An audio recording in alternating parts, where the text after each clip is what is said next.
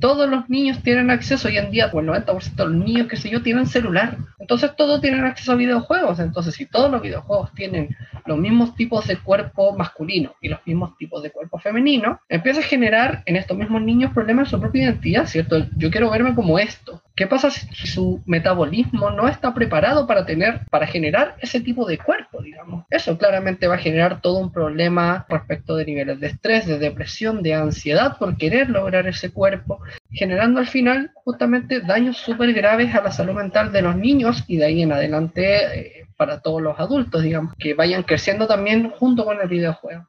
Hola, hola, les habla Alonso Poblete, la voz y cuerpo de Un Gay en Chile podcast. Soy Alonso Poblete, la voz y cuerpo de Un Gay en Chile podcast y les doy la más cordial bienvenida a un nuevo episodio de Un Gay en Chile podcast. Segunda temporada. Activismo LGBTIQA+, testimonios de vida, reflexiones. No estás sole. Somos caleta. Somos muches. Historias de vida. Personas como tú. Diversas. Disidentes comunidades, cultura LGBTIQA. Bienvenido a Un Gay en Chile podcast. Bienvenidos a un nuevo episodio de Un Gay en Chile. Soy Alonso Poblete, voz y cuerpa de Un Gay en Chile podcast, y les doy la más cordial bienvenida a este nuevo episodio, Mujer Trans y Gamer, entrevista a Melissa Maldonado. Melissa nos introduce al mundo de los videojuegos nos cuenta el gran impacto que tienen como artefactos culturales que consumimos y que muchas personas se ven íntimamente ligadas. También nos habla sobre comunidades online y la importancia de espacios seguros y el actuar de moderadores y de otros miembros de tal comunidad. Por último, nos recuerda el rol de influenciadores, de streamers, y nos recomienda un bello videojuego cuya protagonista es una mujer trans. Yo les recordaré un poquito de una de mis entrevistas favoritas. Cada vez que la escucho me emociona un poco. Tips para salir del closet, entrevista a Francisca Burgos.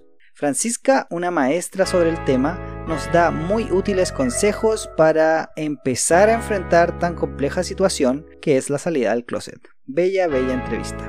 Entonces, sin más que agregar, Vamos con Melissa y disfrutemos sus palabras y esta conversación.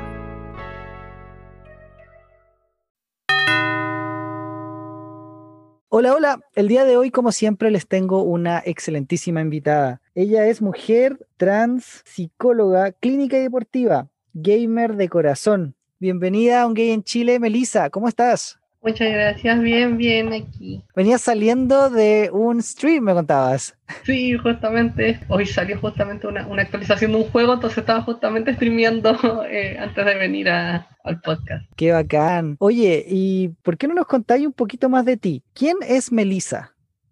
Bueno, como, como ya dijiste, soy una, una mujer trans, una chica trans, tengo 27 años, soy psicóloga, me desempeño tanto en el área clínica como en el área deportiva con equipos de deportes electrónicos principalmente. Soy de Santiago, soy gamer de toda la vida, yo creo que desde los 8 años, 7, 8 años que agarré mi primer juego y desde ahí no paré. Ahora hasta que tengo mi plata y me compro mis propios juegos, entonces sí, es como una parte muy, muy relevante, muy importante de mí los videojuegos. Oye, y te puedo hacer la pregunta quizá un poquito incómoda, decir, ¿hay harta representatividad de personas trans en la comunidad gamer? ¿Tú sientes que hay, no sé si llamarle sororidad o, no sé, hermandad? ¿O, sientes tú que, que es un espacio en realidad que no es muy seguro o que no te sientas muy bienvenida en el espacio gamer? La verdad es que, bueno, hoy en día ya 2021 yo creo que hay un poquito más de inclusión. No hay muchas personas trans en la comunidad. De hecho, los casos conocidos son muy pocos. Y el más conocido, por ejemplo, es el de Remilia, que era una jugadora de deportes electrónicos que finalmente eh, ella terminó suicidándose por el bullying que le hacían otros jugadores en el fondo. Más allá de eso, la verdad es que en cuanto a personas, digamos, es muy poca la representación que hay, más para el lado de las mujeres gamer hoy en día se abre un espacio un, poco más seguro. Porque lo, que ocurre es que en el mundo gamer siempre ha sido muy, siempre ha estado muy reservado y súper hermético para el hombre. ¿sí? Siempre ha sido como el hombre el que juegue, particularmente el hombre cis, hetero y blanco incluso. Siempre era ese el, el modelo del hombre que jugaba videojuegos, entonces la comunidad un poco estaba cerrada a eso. La aparición de hombres no hegemónicos, de mujeres, de personas trans, de personas no binarias, viene un poco a invadir este mundo y claro, hay un rechazo. Y hay un rechazo súper evidente, o sea, desde que si una mujer habla por el micrófono de repente en un juego, o sea, el 60% de las ocasiones va a terminar con algún tipo de insulto por ser mujer, ni siquiera por cómo juega, El hecho de ser mujer ya le cierra las puertas, el hecho de, ser parte de, la, de las disidencias sexuales es peor aún. Sí, hay muchos que reciben ataques. Yo misma he recibido ataques directos en haciendo stream por, mi sexualidad, por mi orientación de género. Y, y, claro, ocurre harto, como te digo, no hay mucha representación. La verdad es que en el mundo gamer, de todas las personas que yo conozco, creo que conozco a dos personas trans, aparte de mí. Oye, Melissa, y una pregunta, hay lugares donde pueden, por ejemplo, jugar sin problemas o hay lugares donde existen espacios seguros. Y yo te lo pregunto porque tengo a, una amiga, Vale, que también participó en este podcast y también nos, nos dio una entrevista nos cuenta que también es gamer y Vale nos dice que hay espacios, hay espacios que son sororo, que son, por ejemplo, solamente mujeres o, por ejemplo, también invitar las disidencias, diversidades, etcétera. Pero me imagino que esto es algo que está hace poco naciendo, me imagino que la conciencia está recién ahora como creciendo. Sí, la verdad es que, como te digo, yo creo que este año, 2020-2021, se abrieron bastante más las puertas. Se empezaron a generar ciertos espacios un poco más seguros, un poco más inclusivos, como te decía en particular, desde las mujeres gamer, que se vieron en la necesidad y casi la obligación de diferenciarse de esta cierta cultura del hombre gamer clásico, ¿cierto? Entonces empezaron a crearse ciertas comunidades bastante más inclusivas, bastante más, más de cuidado incluso de, chicas gamers que se cuidan entre ellas dentro de las comunidades. Hay grupos que se arman, hay una aplicación que es Discord, que como que todos los gamers la usan, y hay muchos servidores que son como exclusivos para participantes de la comunidad LGBTIQ+, ¿sí? y como que lo hacen específicamente para hacer estos espacios de inclusión. Pero también, lamentablemente, sigue siendo un espacio un poquito segregado porque es como es el servidor del juego y aparte el servidor LGBT del juego. Entonces como se está haciendo necesario lamentablemente hacer esa separación de roles. Oye, ¿y cuáles crees tú son las razones por las cuales cuesta tanto ser gamer y no recibir esos ataques si es que eres disidente o si es que eres una mujer? Principalmente hay elementos de la cultura que están bien bien pegados ahí todavía de la cultura machista, ¿cierto? Que es el hombre el que domina. Entonces, el hecho de que aparezca una mujer o que aparezca una persona trans o que aparezca una, persona de, otra orientación sexual, ¿cierto? Cualquier cosa que sea distinta a lo clásico, digamos, del gamer, se ve como una amenaza y como casi como, una forma de, que se fuera a destruir esto que han construido durante tanto tiempo. Eso es como lo que se armaba en la cultura como que una especie de club de Toby, como que dicen, oye, nos están invadiendo el club de Toby, esto es de nosotros, este espacio es nuestro, ¿por qué, ¿por qué están entrando? ¿Cachai? Una cosa así.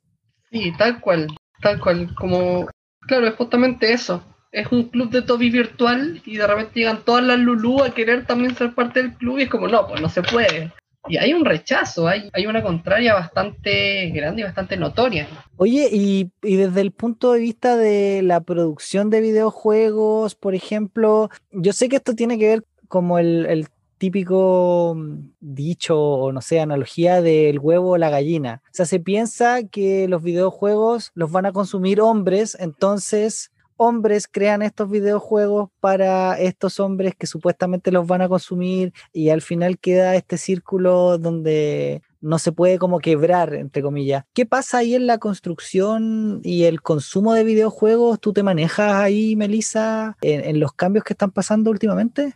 Sí, sé algo de, la historia en el fondo de los videojuegos y, y claro, justamente los juegos al principio ya eran puros cuadraditos, o sea, Pac-Man es súper... Eh, no tiene género, ¿cierto? Entonces, no era tanto tema, pero a medida que se dieron cuenta de que con el videojuego aparece una cierta industria y esta industria empieza a ser dominada por hombres, ¿cierto? Hombres hetero, empiezan a aparecer ciertas cosas que lo van volviendo cada vez más obvio. O sea, juegos de los 80, 90, como los primeros Metroid, por ejemplo, que mientras más porcentaje sacaras tú del juego, al final te mostraba una imagen de la protagonista con cada vez menos ropa. Ese era el target que tenían en un comienzo. Y eso ha durado muchísimo tiempo. O sea, hasta el día de hoy vemos personajes sumamente sexualizados en los juegos. Solo que hoy en día me parece que se están incluyendo muy, o sea, pasó por una etapa que se empezaron a incluir personajes sexualizados también del sexo masculino. Sí, pero los personajes seguían siendo sexualizados, seguían siendo como el cuerpo ideal de mujer, el cuerpo ideal de hombre, presentado ahí como, como producto, ¿cierto? Hoy en día se está haciendo una integración bastante más, eh, más integral, más completa de los cuerpos, sí, justamente eh, lo, lo, que pasó, por ejemplo, con el caso de The Last of Us, que la personaje principal, uno, fue que era lesbiana, y, como que se develó en medio del juego, a mucha gente no le gustó. Y por otro lado estaba el tema de que, claro, es un juego basado en un apocalipsis, no sé si zombie, pero es como un mundo post-apocalíptico, ¿cierto? Y el cuerpo de esta chica, que era una chica, creo que tenía como 17 años, una cosa así, su cuerpo claramente no es el de una princesa Disney. Tiene músculos, tiene un cuerpo que lo que se consideraría como más masculino porque era necesario en esas condiciones. Nadie se iba a estar preocupando del maquillaje en pleno apocalipsis, ¿cierto? Entonces, la aparición de este cuerpo tan poco hegemónico respecto de lo que esperarían los hombres de una mujer, ¿cierto? Generó toda una controversia gigante. Entonces, de a poquito hay ciertas compañías que se están dando este espacio de, ir más allá, de dar el espacio de hacer cosas un poco más reales, ¿sí? otros que lo hacen y se tropiezan, como fue el caso de eh, Cyberpunk de CD Projekt, que su forma de mostrar a una mujer trans como parte de su integración dentro del juego era al final un anuncio publicitario en donde se veía una mujer trans sumamente sexualizada. Era básicamente un fetiche puesto ahí. Y esa fue su forma de hacer una integración, ¿cierto? No es la más correcta, claramente, se tropezaron ellos mismos pero se dan un poco el espacio de integrar cosas que antes no estaban porque el hombre cis hetero no lo permitía. Y yo creo que es algo que pasa en todas las industrias igual, o sea, si lo pensábamos en la televisión, si lo pensábamos en los medios de comunicación en general, no sé, las revistas, el diario, por ejemplo, o prensa, estamos viendo el cambio y, me gustaría saber, Melissa, que quizás para muchas personas o lo tenemos más claro, pero ¿por qué es relevante que la industria, por ejemplo, de los videojuegos integre a, como decías tú, cuerpos diversos, a, personas de distintas expresiones de género, distintas identidades y orientaciones. ¿Por qué es importante que exista esa inclusión en la industria de videojuegos, siendo que muchas personas podrían decir, yo no consumo eso, o sea, o si no te sientes representada, no lo consumas? ¿Por qué sí es importante que exista esa visibilidad y que exista esa inclusión? Sí, tiene que ver harto con lo que decíamos antes, ¿cierto? Es como este círculo vicioso de que los hombres consumen esto, entonces los hombres desarrollan esto para esos que lo consumen, y al final es un círculo súper hermético de, de, desarrollo del videojuego, ¿cierto? Que en el fondo, al final, porque como son más bien niños los que consumen esto, en primera instancia, ¿cierto? Se genera un, un grave problema en cuanto a lo que son las identidades, ¿sí? Y aquí pasando quizá un poquito a lo que es salud mental de los niños. Si yo desde niño voy a jugar videojuegos y me meto mucho en esto y lo único que veo son hombres machos hegemónicos y mujeres hegemónicas súper bonitas en la cocina, ¿cierto? Eso también pasa a ser parte de mi construcción de identidad, porque las personas no nacemos con la identidad construida así como desde el nacimiento y listo, ¿cierto? ¿No? Lo vamos construyendo a través de la cultura. Y el videojuego quieran o, no quieran algunas personas, hoy en día es parte de la cultura. ¿sí? Todos los niños tienen acceso, hoy en día todos los niños, o el 90% de los niños, que sé yo, tienen celular. Entonces todos tienen acceso a videojuegos. Entonces si todos los videojuegos tienen los mismos tipos de cuerpo masculino y los mismos tipos de cuerpo femenino, empieza a generar en estos mismos niños problemas de su propia identidad, ¿cierto? Yo quiero verme como esto. ¿Qué pasa si su metabolismo no está preparado para tener, para generar ese tipo de cuerpo, digamos? Eso claramente va a generar todo un problema, ¿cierto?, respecto de niveles de estrés, de depresión, de ansiedad por querer lograr ese cuerpo, generando al final justamente daños súper graves a la salud mental de los niños y de ahí en adelante eh, para todos los adultos, digamos, que, que vayan creciendo también junto con el videojuego. Desde ahí entonces es importante la representatividad dentro del videojuego, tanto en personajes como en quienes los crean y los construyen, para que también los niños sepan y, puedan ver que no solamente hay dos opciones de ser como el superhombre o la supermujer y, y nada más.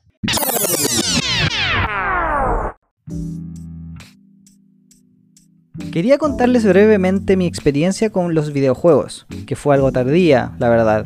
Yo estaba en la básica, 6 a 14 años, y envidiaba a mis compañeros de colegio porque ellos tenían Nintendo y yo no tenía.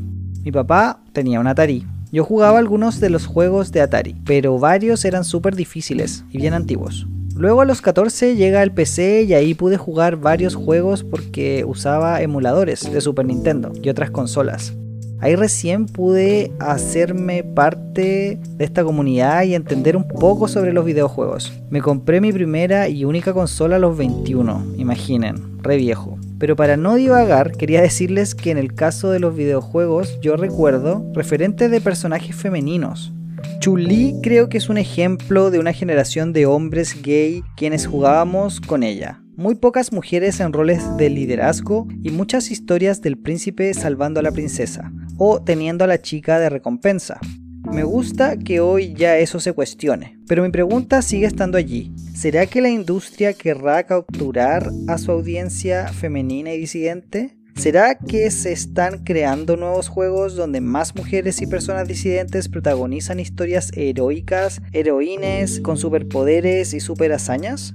Creo que la representación en todo medio cultural es muy importante. Melissa nos lo recuerda. Imaginen haber crecido con personajes queer en Mario Bros. o Street Fighter y que no fuesen lesbianes. Ojo, espero pronto podamos ver videojuegos donde la diversidad sea mucho más visible. Y voy a estar esperando esos videojuegos. Vi unos videos de personas hablando de, de Celeste, el juego que Melissa nos recomienda, y me emocioné con sus críticas y con su historia. Es un juego que trata sobre la depresión en su historia principal. En fin, algo que creo que tienen que ver también. Tomémonos un breve receso de la entrevista a Melissa y pensemos en lo complejo que es el momento de la salida del closet. No sé ustedes, queridos auditores, pero para mí sigue siendo un momento cargado de emociones muy fuertes. Cada vez que escucho las palabras de Francisca, siento que calman un poquito esas emociones. Me hace recordar uno de los objetivos primarios de este podcast, que es querer ayudar a quienes lo necesiten.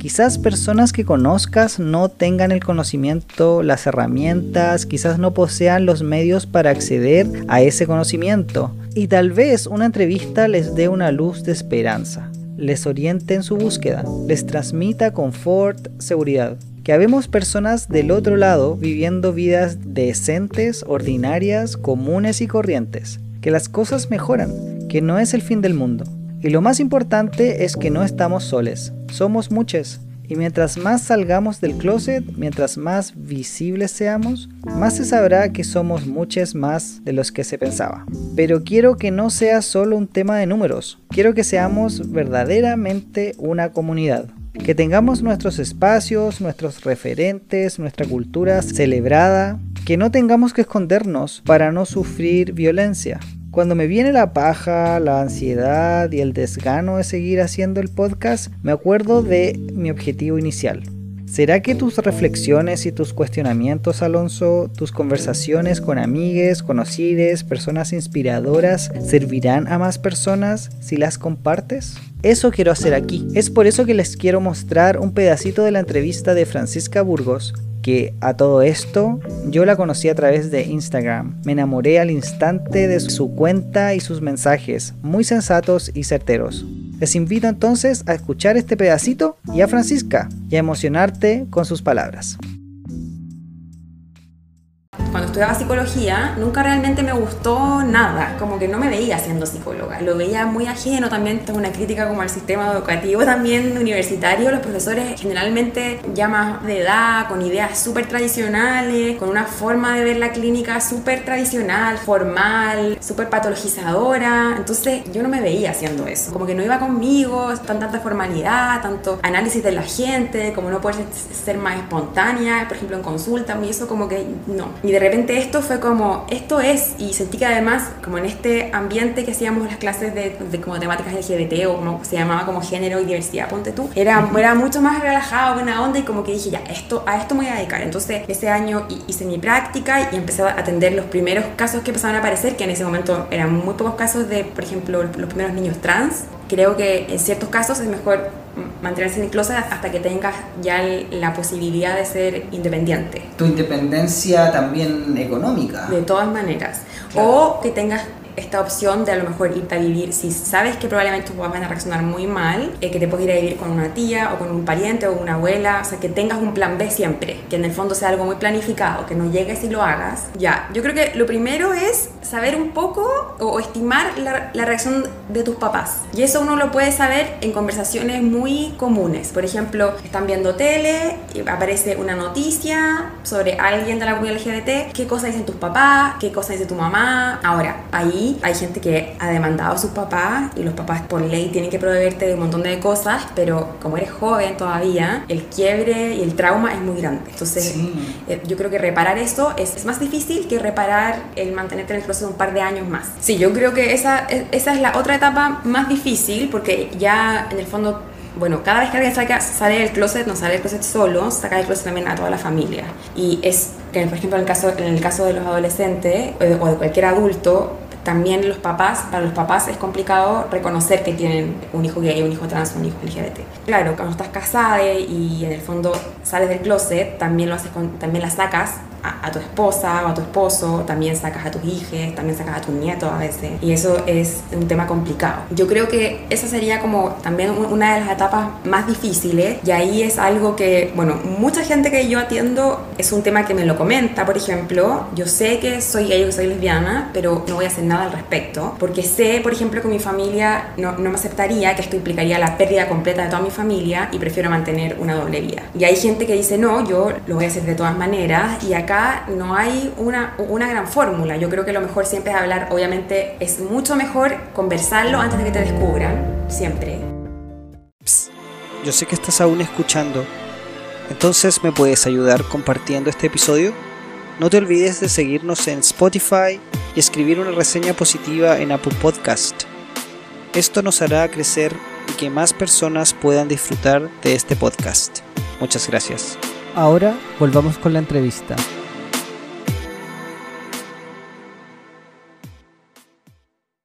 Oye, Melissa, y una pregunta, nosotros como consumidores de videojuegos, ¿qué podemos hacer para que esto cambie? Tenemos que exigir, por ejemplo, que se incluyan personajes más diversos, que, que se incluyan otras formas de, de, también, no sé, relacionarse con la industria, quizás que se hagan algunas intervenciones en la forma en que se hacen quizás los streams o, o la modalidad de juego online, yo me siento de verdad un abuelo hablando de esto, porque me siento así como que esto no es mi área de confort para nada, es como esto es muy, en fin, pero, pero ¿qué piensas tú que se puede hacer como consumidor de videojuegos? Paréntesis, yo el videojuego que consumo es Just Dance, que me encanta, lo encuentro muy, así como muy LGBT, me encanta, me encanta. Entonces me siento así como, como fuera el tiesto, pero ay, Melissa,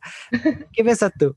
Claro, como consumidores lo primero que, tenemos que hacer, como alguna forma de mostrarle a la industria, es claramente comprar juegos sí que tengan realmente representación de las diversidades sexuales, ¿cierto? Por ejemplo, hay un juego muy bonito, bastante simple, ¿cierto? Un juego de plataforma, qué sé yo, no, no tan complejo, que se llama Celeste. Celeste es un juego de, de aventura así muy a lo Mario Bros, como los Mario Bros antiguos, pero toda la historia que va transcurriendo es una especie de alegoría al proceso de transición de el personaje principal, que es Celeste. La creadora del juego, creo que un año después de que el juego ya había sido lanzado y ya había sido eh, como muy comprado y qué sé yo, y ganó galardones y qué sé yo, viene y dice, Celeste es, un, es una persona trans. Y como que a muchas personas le hizo clic así como, ah, sí, tiene razón. Ese tipo de cosas, ese tipo de decir, ¿sabes qué? Este personaje es trans, este personaje es gay, ¿sí?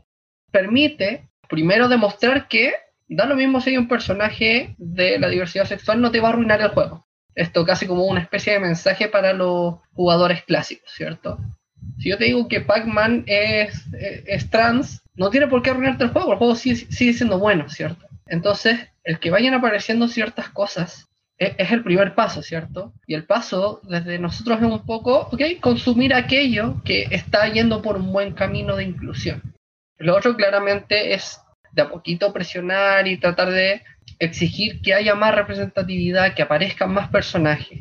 Sí, eh, aquí claramente toda la parte más, más cis va a venir como, no, pero porque es que es forzado y qué sé yo.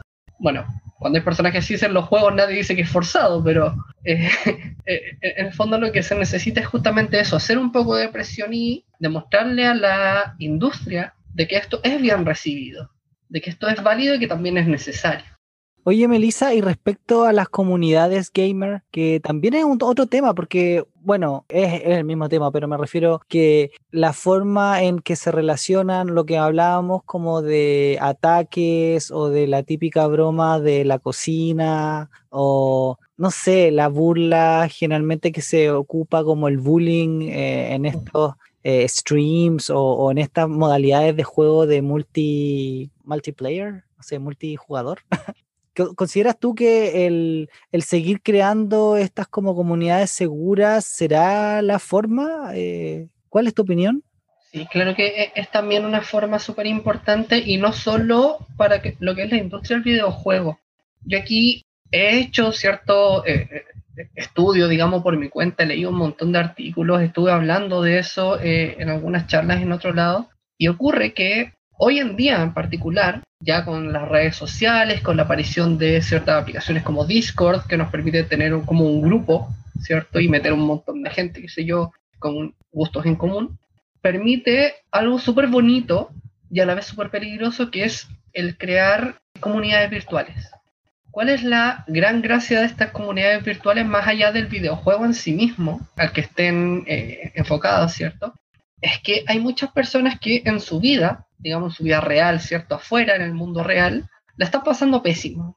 ¿sí? Hay personas que han sufrido mucho en la pandemia porque, no sé, sus familias son súper agresivas, violentas, ¿cierto? En, en, particular personas de la comunidad que se han visto obligados a encerrarse con un montón de gente que los trata mal. Y hay muchas personas que están pasando por eso y que pasan por eso día a día. ¿Qué es lo que ocurre con estas comunidades? Vienen a ser una especie de refugio. ¿Sí? Es un refugio virtual yo me desconecto de mi vida, me desconecto de mi familia y de todo lo malo que está pasando y me meto en este refugio con gente que me trata bien, que tenemos gustos en común, entonces nos reímos, lo pasamos bien, jugamos juntos, etcétera, ¿cierto? Se genera este espacio súper seguro. Ahora, ¿cuál es la parte peligrosa? ¿Qué pasa si parte de la gente que está dentro de esta comunidad de este grupo son personas más bien tóxicas? Vienen a dañar de alguna forma el único espacio seguro que a mí me va quedando.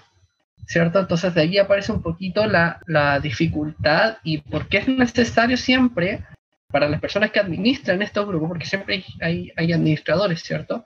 El tener mucho ojo ahí y ser capaces de resguardar estos lugares también como los espacios seguros que pretenden ser. Si, si viene una persona y empieza a, a atacar a otros, por la razón que sea, esas personas deben salir de la comunidad. Porque es necesario proteger esa comunidad, proteger ese refugio que puede ser puede tener ese valor, digamos, para muchas personas que no tienen otro lugar de donde encontrar un refugio. Entonces sí es importante potenciar más eh, las comunidades virtuales ahí y poder sacarle un poco más de provecho desde ahí, de, como espacio seguro. Oye, súper potente mensaje, Melissa. Me, me, hace mucho sentido y considero que va a seguir siendo relevante, aunque no estemos en pandemia, creo yo, definitivamente. Melissa, ¿hay algo que consideres que te gustaría agregar o recalcar o que se nos haya quedado en el tintero? En términos generales, yo creo que hay que tener mucho ojo y mucho cuidado en las comunidades en las que entramos. ¿sí? En particular lo que es el mundo del streaming hoy en día, ¿cierto? No solamente es el juego lo que estás viendo, sino que es a una persona en particular, que digamos si pasa a ser una especie de influencer para las personas que, que consumen ese contenido. Estas personas también tienen que tener mucho cuidado con lo, lo que representan, porque si yo voy a hacer un stream y voy a hacer un montón de comentarios eh, homofóbicos, transfóbicos, incluso racistas de repente, tengo que entender que hay un montón de gente que me está viendo y que esa gente puede seguir mi ejemplo. Y eso es súper peligroso. En el mundo del streaming, más allá de lo que es el videojuego en sí mismo, hay un nivel de, de influencia que tiene el streamer sobre la gente que lo ve. Entonces yo creo que eh, junto con lo que es proteger las comunidades virtuales, también es necesario regular bastante más lo que hacen o no hacen los streamers y como influencers al final están influenciando un montón de gente y en particular si son niños quienes los ven como lo es el, caso de los streamers más famosos cierto hablamos de no sé del Rubius de, eh, de Ninja en, en, otra época cierto y son niños que los ven entonces esas personas tienen que tener mucho cuidado con las cosas que van a decir en sus streams tienen que tener también mucho respeto porque si esas personas no lo tienen sus seguidores tampoco lo van a hacer de ahí cae una responsabilidad súper grande para estas personas. Entonces, una forma un poquito de limpiar las comunidades tiene que ver también con eso. Aquellos que son como influencers dentro de las comunidades gamers, de las distintas comunidades, tienen que, ojalá, empezar a tener un discurso un poquito más positivo y un poquito más propositivo respecto de cuidarse unos a otros, de respetarse.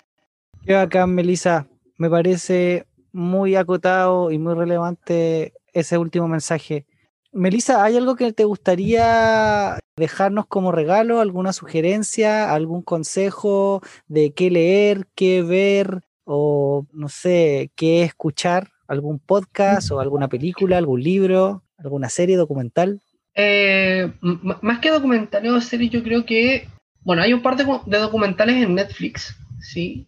que hablan un poquito sobre, uno que habla sobre la historia de los videojuegos, si no me equivoco el nombre es Game On, y hay otro documental que habla justamente de la inclusión de la mujer en el mundo del gaming y de todas las dificultades que eso ha tenido. Un par de documentales bastante interesantes, si uno pone gamer ahí en Netflix te salen al tiro. Pero más allá de eso, yo los insto a, a, a pucha, busquen videojuegos que sean parte de, que tengan representación, digamos, y pruébenlos, jueguenlos, compártanlos con otras personas. Yo de verdad les recomiendo jueguen Celeste, es un juego muy lindo, muy bonito.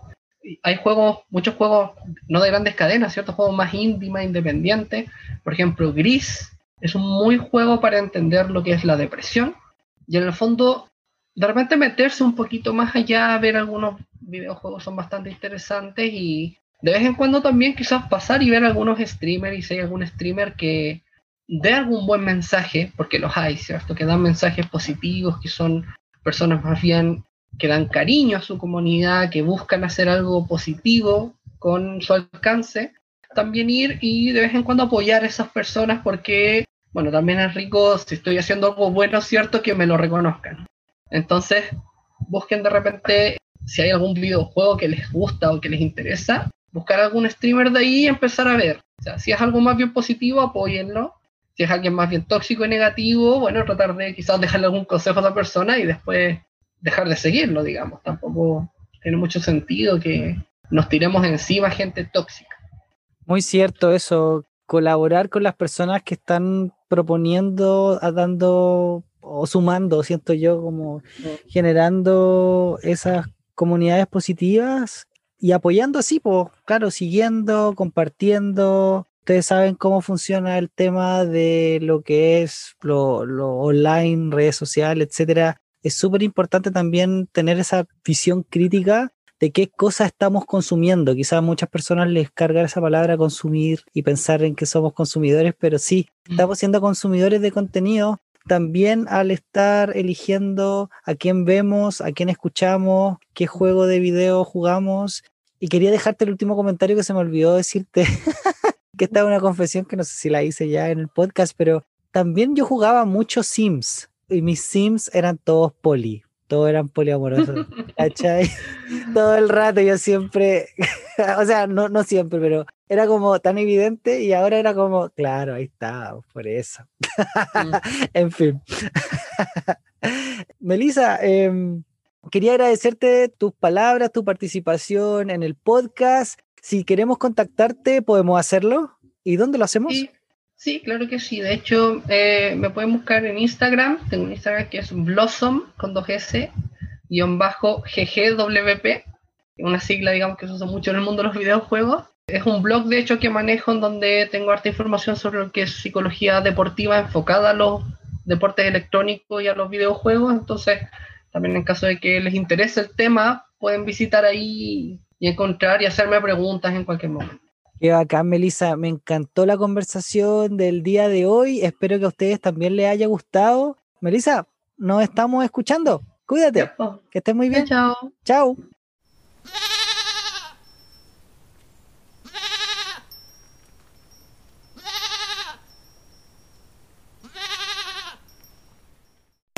Me queda sonando una sola cosa, y es la responsabilidad, la responsabilidad de streamers que crean contenido, la de los desarrolladores y la industria, pero también la nuestra, de fomentar espacios seguros e inclusivos. Cuando jugamos y cuando participamos en otras instancias en la comunidad virtual. Pensaba también en la falta de una etiqueta o código de buen comportamiento virtual en general, no solo en los videojuegos, sino también en redes sociales y comentarios en noticias, diarios en línea, etc. Recuerdo a una emprendedora de TikTok que decía, yo no creo que la gente que no le gusta tu producto vaya a una tienda físicamente y le insulte al personal diciendo tu producto es una mierda o te humille. Y ella se preguntaba, ¿por qué creen que tienen entonces el derecho de hacerlo por internet? Creo que de este tipo de medidas me refiero. Las sociedades están llenas de reglas y normas. Todo el rato creo que hay que regularnos en el uso de ciberespacios. Pero claro, este tema da para otro episodio. Soy Alonso Poblete, voz y cuerpa de un gay en Chile, y me despido de ustedes. Hasta el próximo episodio. Besos. Chao. En el próximo episodio. Sí, ¿no? Y además está bueno como visibilizar como experiencias distintas en distintas partes. Yo igual tengo un podcast que se llama El Club de Bordado, así que también nos gusta de repente tener invitados, así que bacán. Sí, no, o sea, yo creo que La Serena, como todas las ciudades, tiene como bolsones importantes de discriminación. Somos un país conservador, machista, patriarcal, entonces obviamente lo hay. El término de salida de closet fue como bien accidentada, de hecho yo no, no, fue una cosa que decidiera en términos familiares, fue así como que me pillaron, entre comillas, como que hubo una confusión de celulares.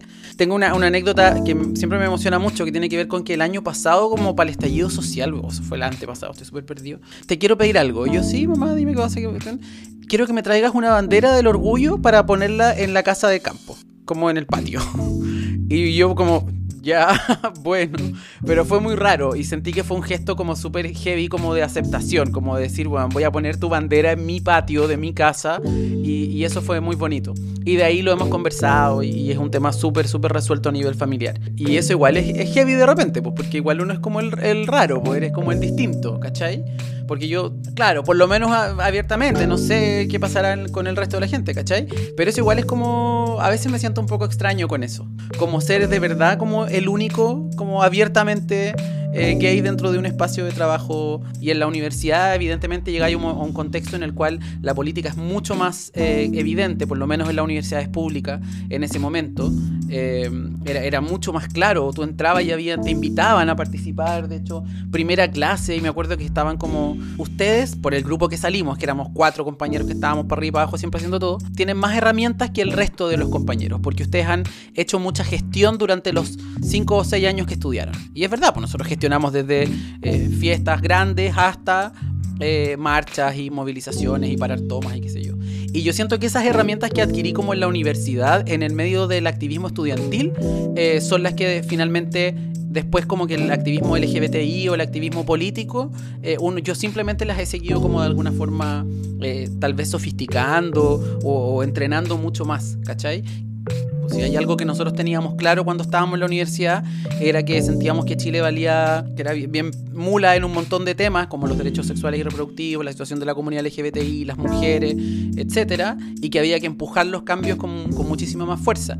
Y, para eso aprendimos también que había que organizarse, para eso aprendimos que no lo podíamos hacer solo, eh, para eso nos aprendimos que teníamos que eh, utilizar los medios de comunicación y también aprendimos que los medios de comunicación son hegemónicos, por lo tanto tenéis que parar tus propios medios de comunicación, ¿cachai? Y aprendimos a gestionar recursos y aprendemos a, hacer proyectos, ¿cachai? Eh, a comunicarnos con la comunidad, etcétera. Entonces, así como tenemos este tema como presidencialismo extremo como en Chile, en los municipios es lo mismo. El alcalde es amo y señor y es probablemente quien eh, tiene mucho poder dentro del municipio. Los concejales básicamente lo acompañan y, tienen eh, algunas competencias o funciones bien reducidas, ¿no? No tienen mucho ámbito de acción, ¿ya? Eh, solamente hay, como normativamente son tres las, las responsabilidades o las tareas que tiene un concejal. Lo primero es fiscalizar la gestión del alcalde. Esa es su primera, su primera tarea, ¿no? Es decir, fiscalizar que el alcalde esté cumpliendo sus compromisos, que esté trabajando bien, que no hayan temas de corrupción ni de probidad y eh, fiscalizar cómo se ejecuta el presupuesto municipal.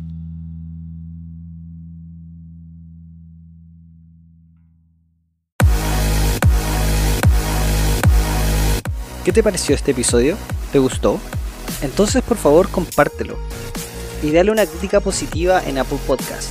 Síguenos en Spotify y si quieres ser parte del equipo Un Gay en Chile Podcast o darme una entrevista o participar y colaborar, como tú quieras, sígueme en Instagram, Un Gay en Chile Podcast, Facebook, Un Gay en Chile Podcast, Twitter y TikTok. Nos estamos escuchando. Besos. Chao, chao.